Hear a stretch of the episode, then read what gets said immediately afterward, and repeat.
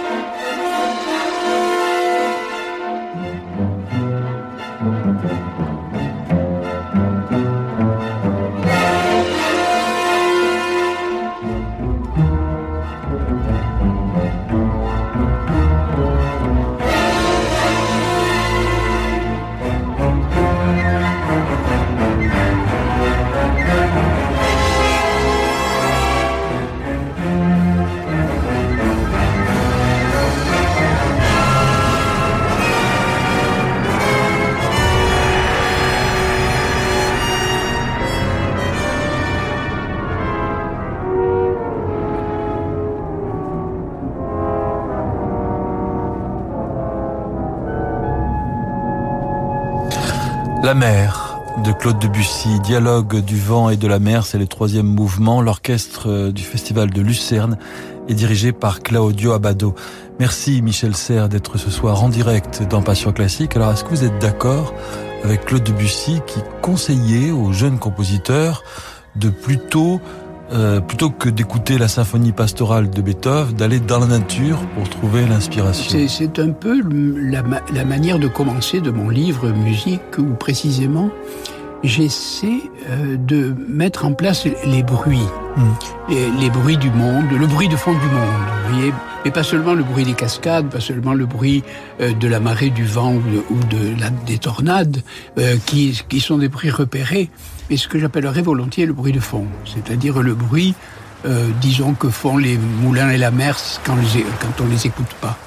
Et, et je crois que là, cette, cette sorte de d'habitat sonore dans lequel nous vivons sans nous en apercevoir me paraît vraiment euh, le- le- la fondation, le, le début, le commencement euh, de, de la musique, en effet. Et je crois que ces bruits-là, nous ne les entendons plus. Mm. Parce que je crois que l'humanité est passée vraiment par deux stades. Un premier stade très long qui doit durer pendant des millions d'années, euh, où l'humanité ne faisait pas de bruit. Et nous en avons des témoignages, puisque euh, vous rappelez le maudit sois-tu carillonneur.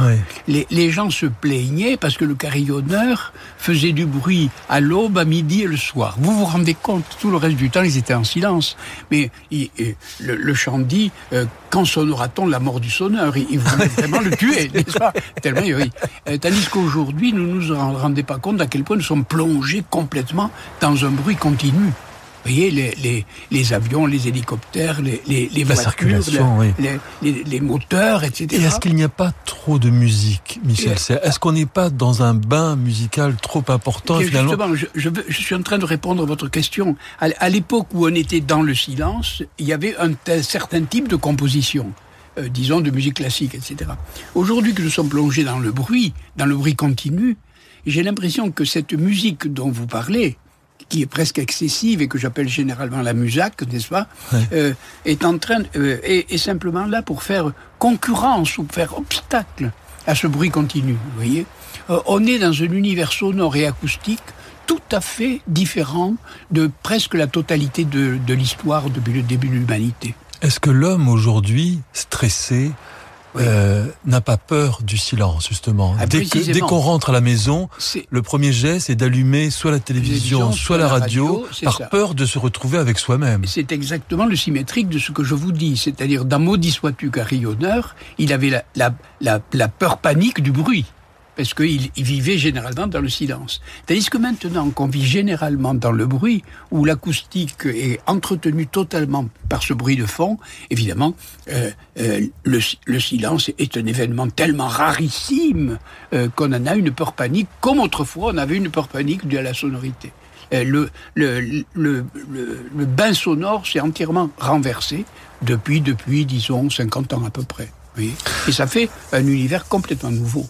Et c'est très difficile pour les musiciens. C'est ce que disait une fois à ce micro Daniel Barenboim. C'est très difficile pour les musiciens quand on est dans le bruit continuel et dans la, musique de fond perpétuellement dans l'ascenseur, euh, etc., au téléphone, les grands magasins, tout le temps.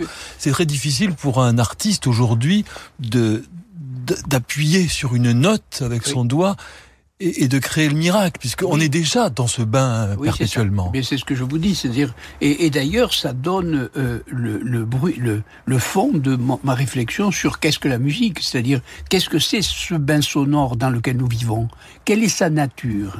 Et sa nature était autrefois ou le silence, ou le bruit de fond du monde, ou le bruit des animaux le bruit des oiseaux, le bruit des vaches, le bruit des, appels des, bêtes ou des plantes même, et quelquefois alors un autre bruit de fond qui était très intéressant, c'est le, bruit, euh, euh, de l'assemblée le bruit des foules, hmm. le bruit des stades, le bruit des églises, le bruit cette rumeur, la rumeur, la rumeur des. Alors vous voyez, il y a trois bruits de fond fondamentaux le bruit de fond du monde, le bruit de fond des animaux, des vivants, plantes et, bêtes, et puis le, bruit de fond de, la société, des assemblées. Et je crois que c'est ça euh, le fond acoustique dans lequel il faut commencer, par lequel il faut commencer, dès lors que, alors, lorsque Barenboim dit c'est très difficile, eh bien, il met le doigt précisément sur le fait que la musique naît, émerge de, de ce bain acoustique dans lequel nous sommes plongés et qui est très différent aujourd'hui de ce qu'il était il y a 50 ans. Et vous disiez, Michel Serres, que nous n'écoutons plus le silence. C'est vrai, vous dites dans votre livre à un moment donné que le, le rossignol, je ne sais plus, le, vous citez un oiseau qui a des milliers de chants. En fait, il faudrait que nous fassions comme Olivier Messiaen, que nous allions, euh, ou comme font les paysans, euh, naturellement, ils écoutent les bruits des oiseaux, de la nature. Mais je raconte à ce propos une histoire tout à fait extraordinaire de la Nouvelle-Zélande. Vous l'avez lu sans doute. En Nouvelle-Zélande, enfin, euh, lorsque la théorie des plaques le raconte, euh, les, premiers continents sont, sortis de la Pangée, c'est-à-dire du pôle sud sont montés vers l'équateur, il y a eu la Nouvelle-Calédonie, l'Australie et la Nouvelle-Zélande. La Nouvelle-Calédonie a été peuplée soudain de reptiles, l'Australie euh, de kangourous et la Nouvelle-Zélande d'oiseaux. Et pendant des millions d'années, la Nouvelle-Zélande a retenti de, des chants de millions d'oiseaux, de millions d'espèces extraordinaires parce qu'ils avaient gagné la lutte pour la vie. Et les premiers arrivés euh, en Nouvelle-Zélande, les, Maoris, euh, ont été tout à fait ravis, parce que les oiseaux se posaient sur leurs épaules, sur leurs mains, etc. Il suffisait de leur trouver le cou pour les manger. Et par conséquent, il est arrivé à la Nouvelle-Zélande une chose extraordinaire, c'est-à-dire que euh, cette symphonie prodigieuse à millions d'espèces d'oiseaux est devenue de plus en plus ou de moins en moins peuplée et je la compare à la fameuse symphonie des adieux de Haydn, ah vous savez, où sur l'orchestre en question, euh, les, musiciens, se retirent peu à peu, peu à peu, peu à peu, et, c'est ce qui est arrivé à Nouvelle-Zélande où on a entendu de moins en moins d'espèces d'oiseaux chanter, etc., jusqu'au silence complet. Et je compare ça peut-être à ce qui va nous arriver sur Terre dès le moment où on dépeuplera les espèces. Le fond acoustique ne sera plus le même. Voilà. Nous en frémissons à l'avance, mais euh, pour l'instant, euh, Michel sert une petite page de publicité et nous nous retrouvons très vite pour la séquence de vos voilà petites... le bruit de fond dont vous... la petite Madeleine musicale.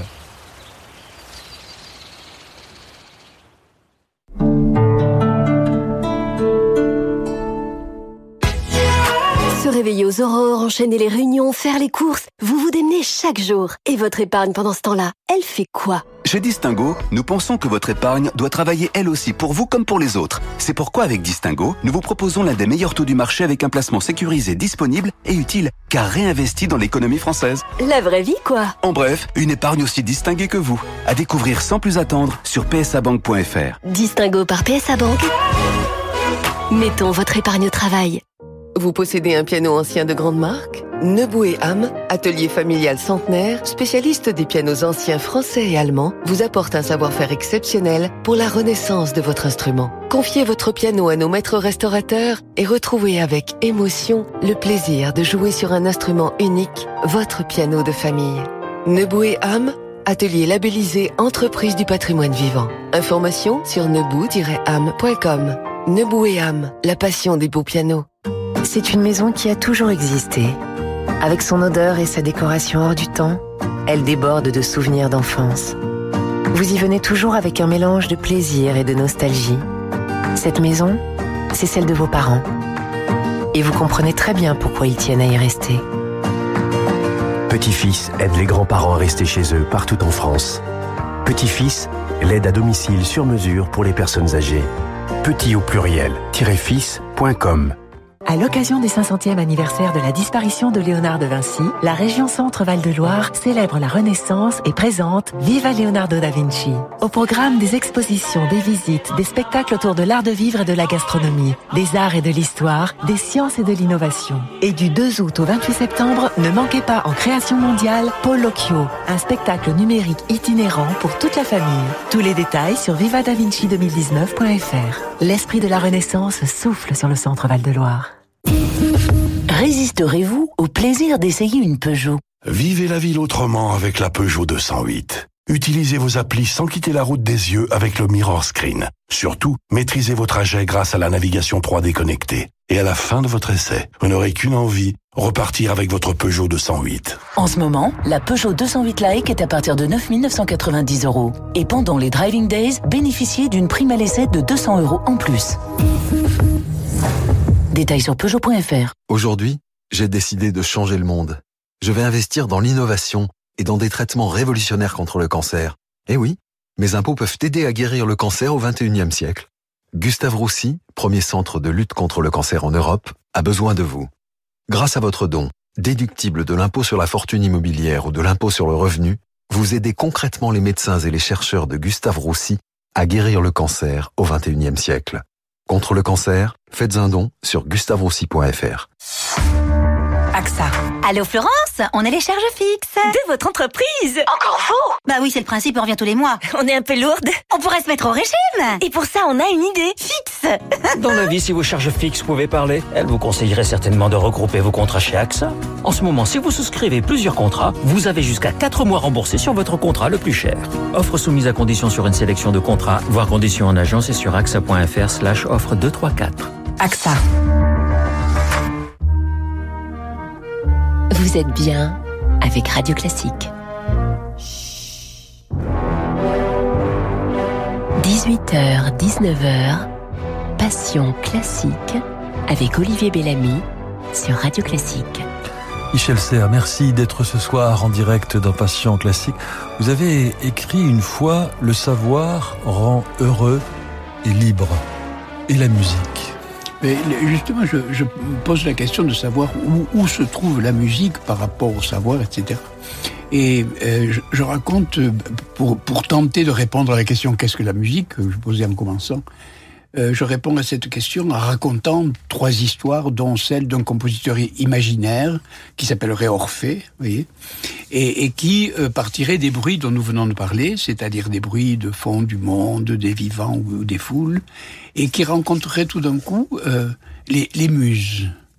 Et, les muses seraient chargées, après les ménades ou les ceux qui font des, bruits comme ça, des cris abominables, serait chargé de lisser tous ces bruits et de les transformer en musique. Et parmi ces, ces muses, d'ailleurs, la musique euh, ne s'appelle musique que parce que précisément, elle est l'art de toutes les muses et non pas d'une seule muse. Il n'y a pas une muse de la musique. La muse s'appelle, musique s'appelle comme ça parce que c'est l'art de toutes les muses. Et parmi les muses, il y en a une qui est celle du savoir. C'est Uranie. Et, je donne euh, là et, et je vais jusqu'à dire dans mon livre que la musique est à l'origine des sciences.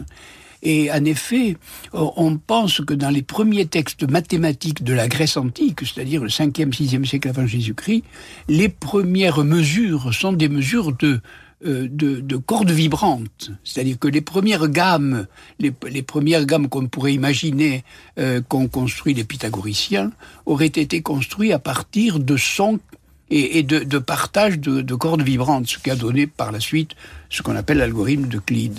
Et par conséquent, je, je, donne à la musique un rôle beaucoup plus fondamental, voyez, euh, comme, comme génératrice ou comme mère ou comme productrice euh, du savoir le plus rigoureux. Parce qu'en effet, on ne peut pas imaginer la musique sans le nombre, sans les rythmes, sans, les, sans des partages, etc., sans des vibrations et par conséquent, euh, elle serait vraiment euh, génératrice ou productrice de ce qu'il y a de plus abstrait dans, dans les mathématiques ou la physique. Et ça, ça, ça donne de la musique un, un, rôle beaucoup plus fondamental qu'on le croit d'ordinaire. Michel Serres, c'est le moment des petites euh, madeleines musicales. Des souvenirs euh, vont remonter à la surface et des souvenirs lointains. Voici la première.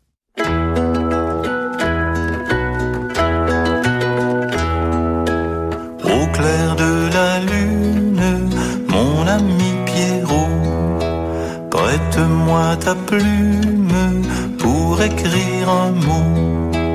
Ma chandelle est morte, je n'ai plus de feu. Ouvre-moi ta porte pour l'amour de Dieu. Voulez-vous que je parle de, de, Clair de la Lune Au clair de la Lune. Eh bien, c'est la description mélancolique de trois morts. D'abord la mort intellectuelle, prête-moi ta plume, et je n'ai plus de plume, donc euh, la deuxième c'est la mort sexuelle, euh, je n'ai plus de feu, euh, et la troisième c'est la mort réelle, ouvre-moi ta porte, et tout d'un coup on découvre qui est Pierrot. Ben c'est Saint-Pierre tout simplement qui ouvre-moi ta porte pour l'amour de Dieu. Et, donc il y a dans cette chanson qu'on chante de façon naïve euh, quelque chose qui est vraiment euh, très très profond du point de vue de l'existence, puisque c'est la définition des, trois disparitions. Ce qui fuit d'abord c'est l'intelligence, puis la sexualité, et enfin la vie elle-même. Euh, donc c'est pas une madeleine pour rire, c'est mmh. quelque chose qui est vraiment très très très très descriptif de l'existence humaine.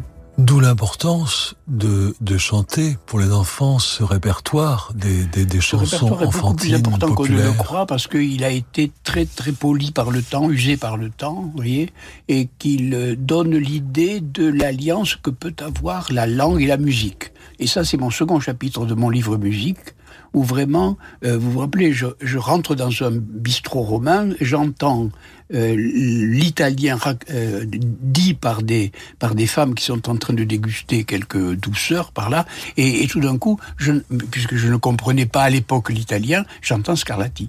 Et, on voit très bien l'alliance à un moment, de la langue française avec les compositeurs de langue française, l'alliance de, de, la musique allemande avec de la langue allemande avec etc. Comme s'il y avait une sorte d'alliance primitive entre, entre la musique et la langue. Et d'ailleurs, quand je parle, quand vous parlez, euh, on est soutenu par une sorte euh, de, musique qui est la musique de la langue. La musique de la langue anglaise n'est pas la même que la musique de la langue française, italienne ou allemande ou chinoise, etc. Et, là aussi, il y a une, il y a une sorte de d'examen de ce qu'est la musique par rapport à la langue. Mais si on, si on perdait le lien, Michel Serres, avec ses chansons populaires, ses mhm. chansons françaises, on perdrait une grande part de notre identité. Ah mais non, mais c'est que c'est que beaucoup de gens s'en occupent aujourd'hui. Euh, aujourd'hui que les, les, classes dirigeantes sont les plus incultes de notre histoire, euh, ils s'occupent bien de détruire la langue française, puisque la publicité n'est faite qu'en anglais, les chansons qu'on apprend aux enfants ne sont qu'en anglais, et, et, que tout le fric et la pub sont, sont en anglais. Par conséquent, euh, les classes dominées. La langue française est devenue la langue des pauvres et la langue de la résistance. C'est des collabos qui parlent les langues étrangères, vous le savez bien. Et par conséquent, là, il y a quelque chose de très très sérieux. Moi, si j'étais euh, euh, politique, je défendrais la langue française avant tout parce que euh, mes amis scientifiques de l'Académie des sciences, ceux qui sont prix Nobel ou Edaïfi, dont on ne parle d'ailleurs plus, euh, sont des gens qui disent on invente dans sa langue et on publie les résultats ensuite dans le sabir anglais des revues. Mais on invente dans sa langue. La langue est ce par quoi on peut inventer, être original. Et, et, et si on détruit la langue, on détruit l'inventivité d'un pays, en effet. Michel Serre, voici maintenant votre deuxième petite Madeleine musicale.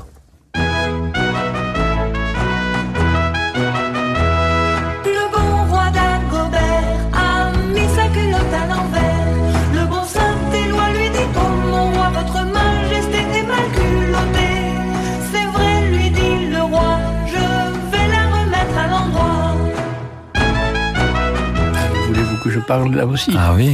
Alors, euh, toute la chanson porte sur euh, la euh, signification de ce qu'est une culotte.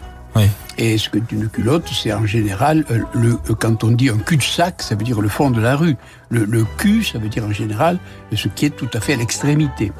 Et, et, et la culotte du roi Dagobert, c'est la fin du mot Dagobert.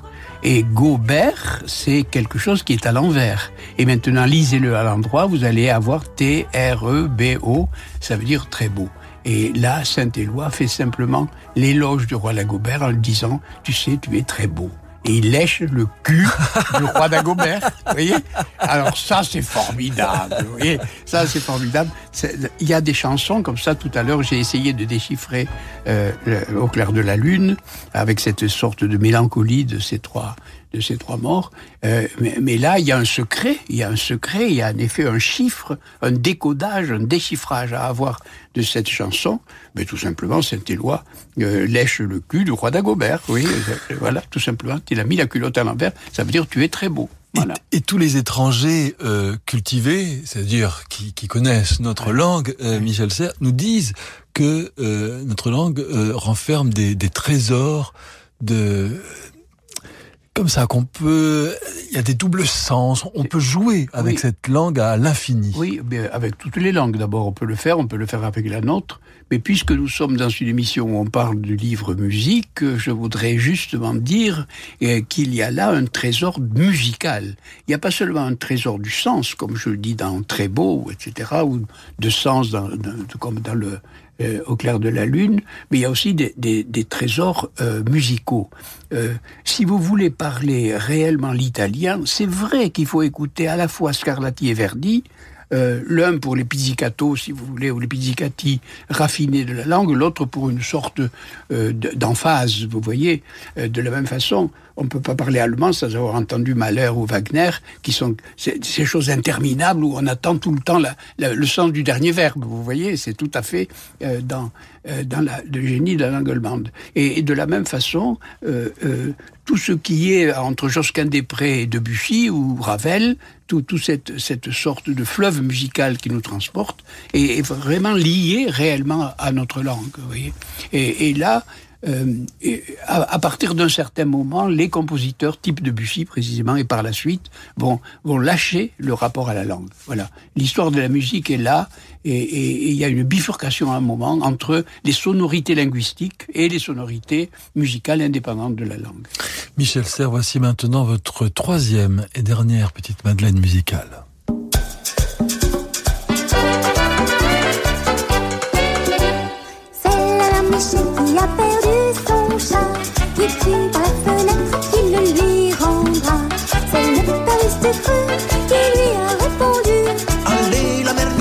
Chat n'est pas perdu. Sur l'air du tralala, sur l'air du tralala, sur l'air du tralala,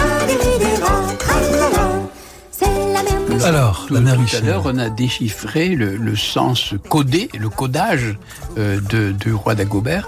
Mais là, c'est pas un codage parce que c'est évident et je ne crois pas que j'étonnerai beaucoup les, les auditeurs en disant que c'est très étonnant qu'une femme comme la mère Michel ait perdu son chat.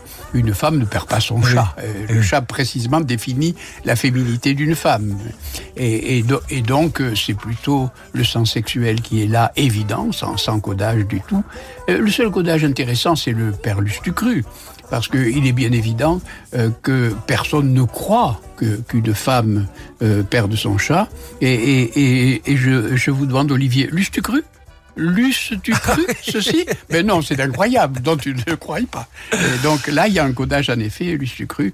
Et je crois qu'à peu près toutes les chansons françaises co- co- contiennent comme ça des petits secrets ou marrants, ou sexuels, ou profonds, euh, euh, ou mélancoliques. Voilà. Comme les contes, comme les contes de Perrault, euh, oui. par exemple aussi. Le, le chaboté, il y a toujours contes. le, le petit chaperon rouge. Oui, euh, d'autres, d'autres l'ont dit.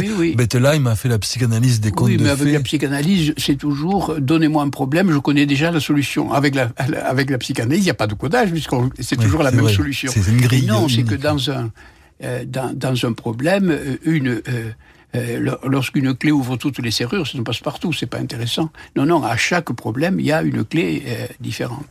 Alors, c'est pas seulement dans la langue, parce que dans mon livre musique, je parle du compositeur dans le premier chapitre, ensuite de la langue dans le second chapitre, mais dans le troisième chapitre, je parle en effet de tout ce qui peut être religieux, vous voyez, et, comment euh, émerge à un certain moment la musique religieuse, vous voyez. Et là, je crois, pour répondre à la question qu'est-ce que la musique, qui est très difficile, euh, je passe par la langue. Alors, dans les, dans les Madeleine dont vous me faites parler, je passe par la langue, Euh, mais vo- voilà, voilà la vraie difficulté, c'est que la langue a un sens. Lorsque je dis euh, cette bouteille, ce verre, cette eau, tout le monde comprend la bouteille, le verre et l'eau. Donc la langue a un sens. Mais est-ce que la musique a un sens? C'est ça la vraie question.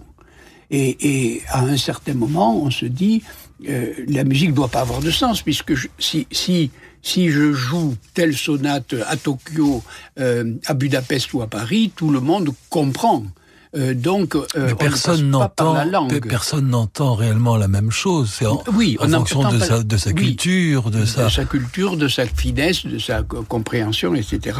Mais, mais justement, la musique est un, un plat tel que vous pouvez y prendre n'importe quoi. Donc, elle a tous les sens. Elle n'a pas de sens. Elle a tous une les sens. espagnole. ouais. Oui, mais enfin, c'est peut-être plus profond que ça. C'est-à-dire que et comment parler avec la langue qui a du sens de quelque chose qui s'appelle la musique et qui a tous les sens Réponse, c'est impossible. Voilà. La, question philosophique profonde, qu'est-ce que la musique, ne peut pas se répondre avec la langue, ne peut pas se, on ne peut pas y répondre avec la langue. Et c'est tout l'effort de mon livre qui est là, qui est tendu de façon intense entre ce que peut une langue et ce que peut pas la langue. Ce que peut une langue, c'est le sens. La musique peut, peut, peut tous les sens. Pour, euh, pour faire du Michel Serres et pour jouer aussi avec les mots, est-ce qu'on peut pas dire que la musique, c'est tous les sens justement, mais les sens au sens sensuel? Il n'y a pas de sens d'explication. Non, je mais prends là, on, je prends le entend. sens au sens euh, signification, au, au sens meaning, si vous voulez, au sens. euh, tandis que pour que ce qui concerne les sens,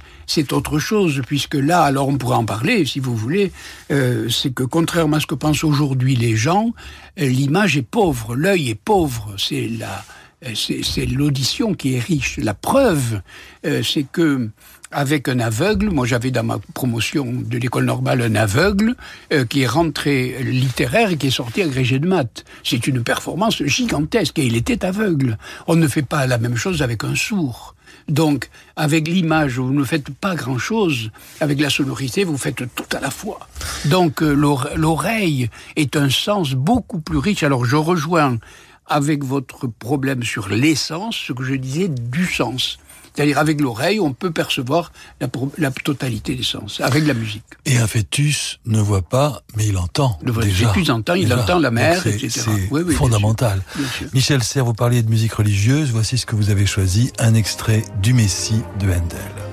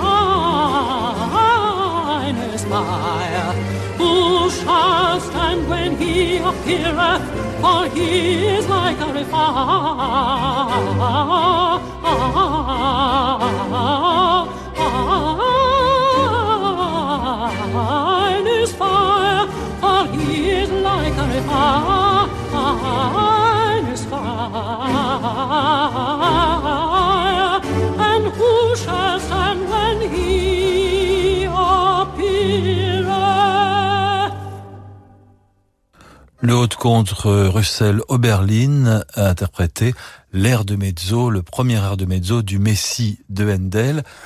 Michel Serres, merci encore d'être ce soir en direct dans Passion Classique. Je rappelle le titre de votre livre, Musique, publié aux éditions du Pommier. Pourquoi est-ce que les, les Français euh, n'aiment pas leur musique? C'est vrai que comme je vis beaucoup à l'étranger, euh, en particulier aux États-Unis, mais enfin j'enseigne un peu partout, euh, dans les villes universitaires, euh, on, on, entend beaucoup de musique française, Ah en oui. effet, sur les radios, l'équivalent de radio classique, disons, les radios de, de musique classique euh, à l'étranger. On en entend beaucoup moins euh, en France. Mais je, je crois que c'est un trait tout à fait français. Euh, si vous lisez les journaux, vous verrez l'éloge de beaucoup d'écrivains étrangers, mais pas souvent des écrivains français. C'est pareil pour la musique. D'ailleurs, Et on vante le modèle allemand Oui, toujours, et puis ou alors le modèle sûr, anglais, le modèle américain. sûr. Ailleurs, l'herbe est toujours plus verte. Oui, c'est ça. Euh, Nous sommes, nous, euh, compositeurs ou auteurs français, des, des sportifs qui jouent devant un public qui les siffle d'habitude. Nous avons l'habitude de ça. D'ailleurs, c'est vieux. Déjà au XVIIe siècle, Couperin regrettait de ne pas s'appeler Couperini, euh, ce qui lui aurait donné beaucoup de succès. Et c'était vrai encore du temps de Vercingétorix, où les tribus gauloises se disputaient entre elles et ainsi donné euh, la possibilité à Jules César de venir les, de venir les conquérir, dont je crois que c'est un trait français très très ancien. tout. Oui, c'est c'est pour ça. D'ailleurs, on devrait donner comme conseil aux interprètes français, aux musiciens français, de prendre un nom à consonance euh, Oui, c'est ça. étrangère. Si je m'étais appelé Serranini, ça aurait été beaucoup mieux. Il n'y a pas de doute.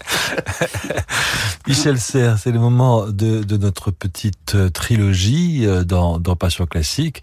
Je vous ai demandé de, de représenter en musique, de nous représenter euh, ce que signifie pour vous euh, la vie, la mort, l'amour. Voici ce que vous avez choisi pour la vie.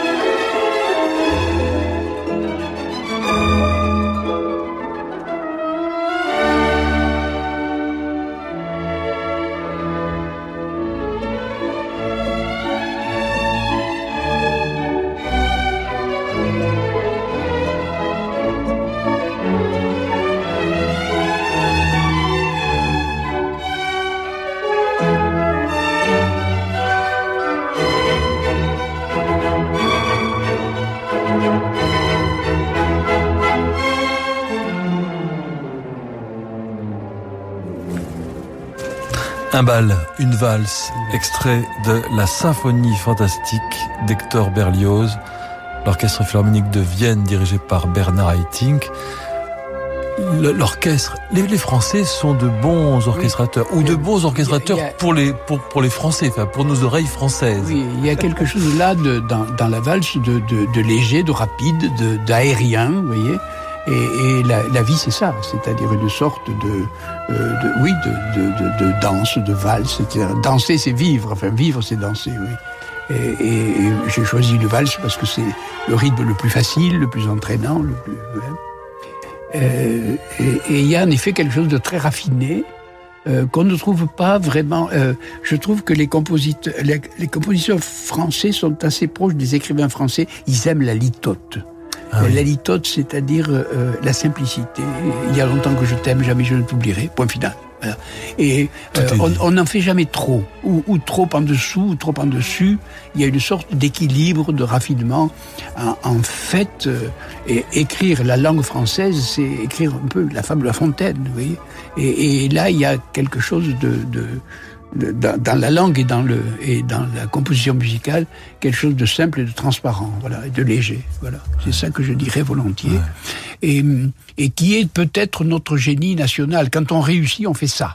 Quand on réussit aussi bien euh, dans la peinture, Fragonard ou Manet, quand on réussit dans, dans, dans les, euh, non, dans le football, quand, quand, quand l'équipe est bonne, elle joue, elle joue français, elle joue euh, raffiné comme ça.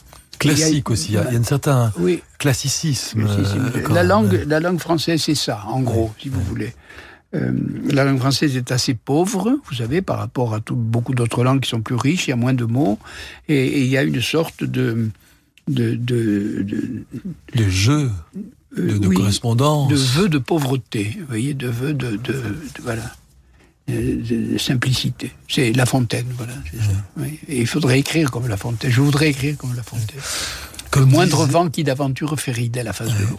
Comme, comme disent euh, certains cuisiniers chinois, avec juste du riz et du soja, Oui, apprendre à faire le meilleur plat du monde pour l'empereur. hein, Exactement. c'est- c'est ça. Avec des œufs muets.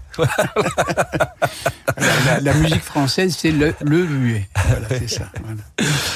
Michel Serres, euh, pour vous, la, la vie, c'est une vie de, de travail, de, Hélas, oui. de labeur. D'abord, hélas, oui, de De solitude. solitude. de solitude, oui. L'écrivain, c'est un homme solitaire, etc. Euh, mais il reçoit chez lui beaucoup d'invités. J'ai reçu beaucoup de philosophes, mais enfin, euh, morts, oui, évidemment, beaucoup de héros, beaucoup. Et puis, euh, et il faut aussi euh, inventer des héros, inventer des, etc. Alors oui, on a beaucoup de monde dans son bureau, mais enfin, on est quand même, on est quand même très seul. voilà. Et vous accueillez les, Et les, puis, les compositeurs. La musique est là. Voilà. C'est-à-dire qu'au fond, euh, les, les premières idées viennent à musique, les premières idées, les premières compositions, etc. Et on n'écrit pas une phrase, on n'écrit pas une voyelle, une consonne, sans qu'elle danse, sans qu'elle chante, sans qu'elle ait une sorte de, euh, de sonorité. Je crois que écrire, c'est quand même d'abord commencer par la musique. Et c'est ça que je dis dans mon livre. Et j'essaie d'ailleurs dans ce livre-là d'être le plus musical dans mes phrases, forcément. Euh, autrement, je triche. C'est-à-dire que euh, la, la, une, euh, un livre qui s'écrirait sans musique est un mauvais livre, il n'y a pas de doute. Si vous voulez écrire un bon livre, il faut passer par là. Et c'est au fond la thèse fon- fondamentale que j'ai, c'est de dire que la musique est beaucoup plus importante qu'on ne le croit généralement. C'est pas seulement un art, c'est tous les arts. C'est pas seulement une pratique, c'est toutes les pratiques. C'est pas seulement un sens, c'est tous les sens. La musique occupe vraiment un espace et un temps considérable dans l'activité et la culture humaine. Donc, Michel Serres, qu'il faut autant composer ces livres que les écrire? Euh, non, euh, les écrire, c'est les composer. Oui, euh, c'est les composer à la fois dans le rythme, dans l'harmonie, euh, dans la couleur, dans la sonorité. Euh, cha- chaque, chaque phrase doit avoir une sorte de sonorité spéciale. C'est- Vous, dis- vous disiez tout à l'heure que les compositeurs français sont, sont de bons orchestrateurs comme Berlioz ou, ou Ravel, euh, mais, mais être écrire, c'est un bon, être un bon orchestrateur aussi. vous voyez C'est-à-dire, euh, euh, euh, une, une, phrase, c'est les voyelles, c'est comment elles sont composées avec les consonnes, euh, comment l'art de la proposition fait rentrer les mots, etc. Euh, c'est pas commode. Le, rythme de la phrase, père, impair, etc. Euh, c'est de, de l'orchestration, c'est de la composition. Michel Serre, voici comment, en musique maintenant, vous imaginez la mort.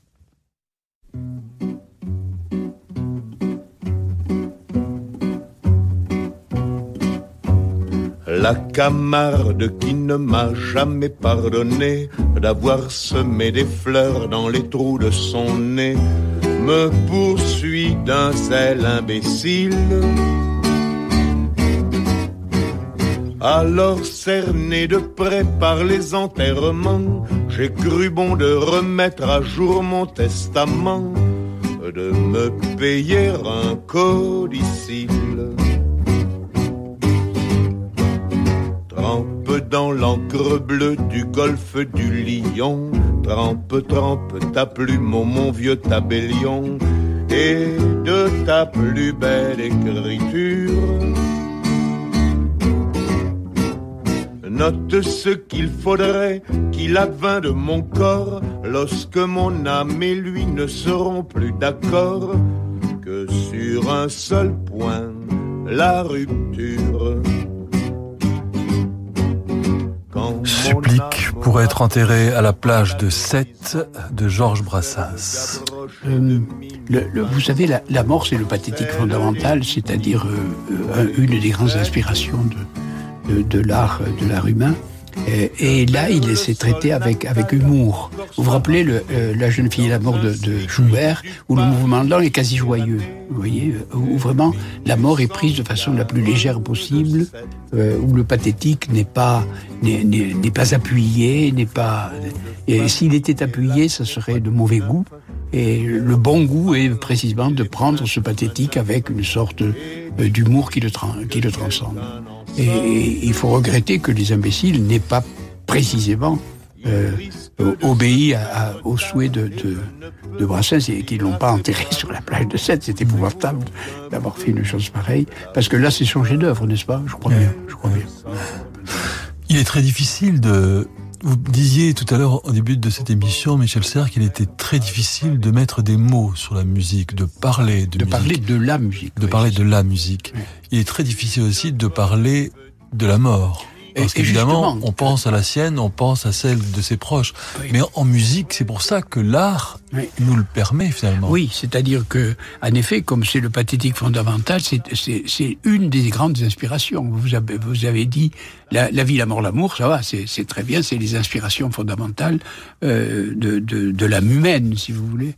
mais euh, j'ai essayé dans, dans, le troisième chapitre de, de, du livre musique euh, de, de, traiter de ces problèmes de la vie, de la mort, de l'amour, euh, avec des, des exemples euh, pris dans des textes anciens. Vous voyez Et en particulier, puisqu'on parle là de la mort ou de l'amour, il y a un texte qui m'avait beaucoup frappé dans, dans, dans l'Évangile, qui est la visitation, où Marie mm. euh, rencontre Élisabeth.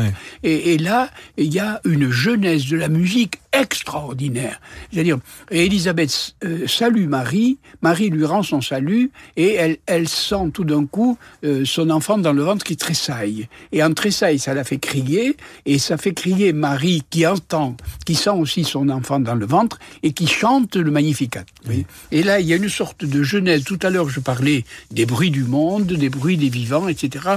Et là, c'est une genèse, alors, au sens vraiment générique du terme, puisque ça part de l'embryon. Ça parle, le mouvement de l'embryon induit dans la gorge euh, de la mère euh, une sorte de cri et de bénédiction qui engendre chez l'autre un cri euh, de bénédiction qui est précisément un psaume chanté. Comme si la musique sortait là, sortait là euh, de, ce qu'il y a de plus profond dans, le corps et, dans la jeunesse de, l'être humain.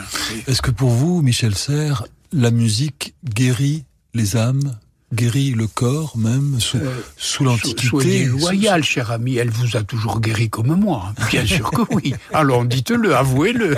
Euh, euh, ça, ça, ne va pas, mais écoutez, je, vais, je, vais, je suis un bon médecin, je vais vous conseiller tel et tel texte de musique. Oui, la musique non seulement guérit, mais, mais, mais porte... D'ailleurs, euh, il faudrait même prendre les choses à l'inverse. C'est-à-dire que un corps en bonne santé est musical. Euh, qu'un corps, euh, qu'un corps qui saute à la perche est musical. Qu'un, je me rappelle avoir fait de la du, du, du, du 110 mètres et eh bien, si vous n'êtes pas dans la musique, vous ne pouvez pas euh, euh, faire du 110 mètres et Je me rappelle avoir fait des, des, des, des, des très très difficiles courses en très haute montagne.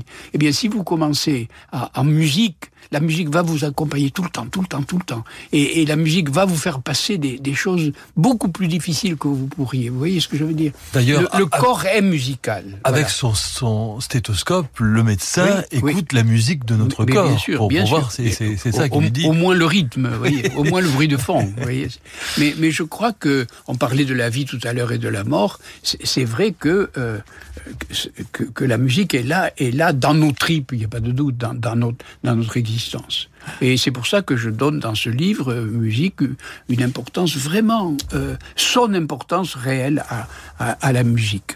C'est-à-dire c'est c'est la vie elle-même, quoi. La vie elle-même est d'essence musicale. Eh bien, voici euh, Michel Serres comment, en musique, vous imaginez l'amour.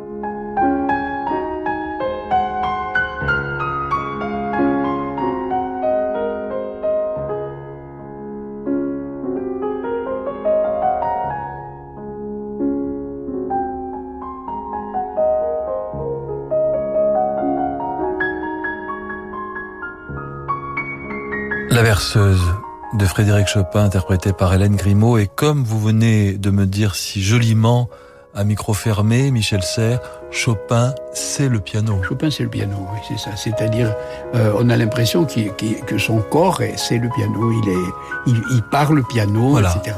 Et il parle français piano. avec un accent polonais. oui, mais non. Quand il parlait, il parlait avec l'accent polonais. Quand il joue, il joue français en accent, dans l'accent français. Il n'y a pas de doute. C'est-à-dire, euh, moi, je rêve de composer comme, comme, comme il composerait. Et là, et là, dans, dans ce texte-là, j'aimerais, j'aimerais euh, utiliser le mot éloge. Vous voyez, le mot éloge est très intéressant. Je le dis aussi dans mon livre musique. C'est euh, loge, ça veut dire logos, c'est la parole, et et c'est ce qu'il y a au-dessus de la parole. Et c'est ce qu'il y a de mieux dans la parole, vous voyez Eh bien, j'ai l'impression, euh, quand, quand, quand j'entends cette, cette, cette berceuse euh, qui a de la parole, de la parole d'amour. Là, c'est plutôt l'amour maternel, si vous voulez, oui. ou l'amour un peu délicat, un peu avec euh, du doigté très très léger. Mais il y a une sorte d'exception. Et loge, il y a au-dessus d'eux, vous voyez. Et au fond, euh, il n'y a, pas, il a pas de vie plus intéressante que les vies élogieuses. C'est-à-dire Bach a passé sa vie à faire l'éloge. Mmh. Et, et Handel parfois aussi, beaucoup, etc. Haydn quelquefois aussi, Mozart. Bon, euh, faire l'éloge d'eux, vous voyez et, maintenant, je trouve que dans notre société complètement soumise à la critique, à l'indignation, à la colère, au citron, vous voyez, euh, l'éloge, euh, il n'y a que la musique pour vous faire l'éloge, vous voyez. Je parlais tout à l'heure du magnificat, magnifier, vous voyez. Euh, là aussi, il y a, une sorte de de et, il y a quelque chose qui est du logos, de la parole, quelque chose qui, qui est au-dessus, au-dessus de la parole. Eh bien, bien écrire, avoir un beau style, etc., c'est toujours dans, dans le registre de l'éloge. Et la musique permet d'aller au-delà du langage. Et, donc la musique, elle est élogieuse, vous voyez, à ce sens. C'est-à-dire, elle va au-delà de la parole. Et mon livre musique est une éloge du mot éloge et pas, pas musical. Et dans cette berceuse de Frédéric Chopin, Michel Serres, que vous avez choisi pour présenter l'amour, c'est un, amour qui n'étouffe pas, c'est un amour qui ne Et blesse c'est pas. Transparent, euh, doigté. J'ai parlé tout à l'heure avec un doigté très très léger. Et, et même il faudrait le, le- le- il faudrait le, le jouer avec un doigté encore plus léger, presque presque caressant, vous voyez, presque doux. voyez. Évanescent, Euh, flottant. évanescent, voilà, c'est ça, exactement. Et, et- mais mais c'est ça aussi le mot éloge, c'est-à-dire au-dessus du langage. Vous voyez, en ce moment je parle avec des mots, mais mais il faudrait atteindre un, un, un niveau qui serait au- au-dessus. Eh ben, chantez-le, Michel Serres. Éloquence, ça veut dire aussi ça. Éloquence, Elle- au-dessus de, de, de, de- de la parole parlée. Eh bien, merci beaucoup, Michel Serres. C'était un vrai bonheur de vous recevoir. Je rappelle le titre de votre livre Musique au singulier aux éditions du Pommier. Merci beaucoup d'être venu en direct dans Passion Classique ce soir. Un grand merci aux auditeurs qui vous ont laissé leur message pendant l'émission sur le site radioclassique.fr. Merci également à notre très musical réalisateur Yann Lovray. Voilà, une bonne soirée à toutes et à tous. Très bonne soirée sur Radio Classique.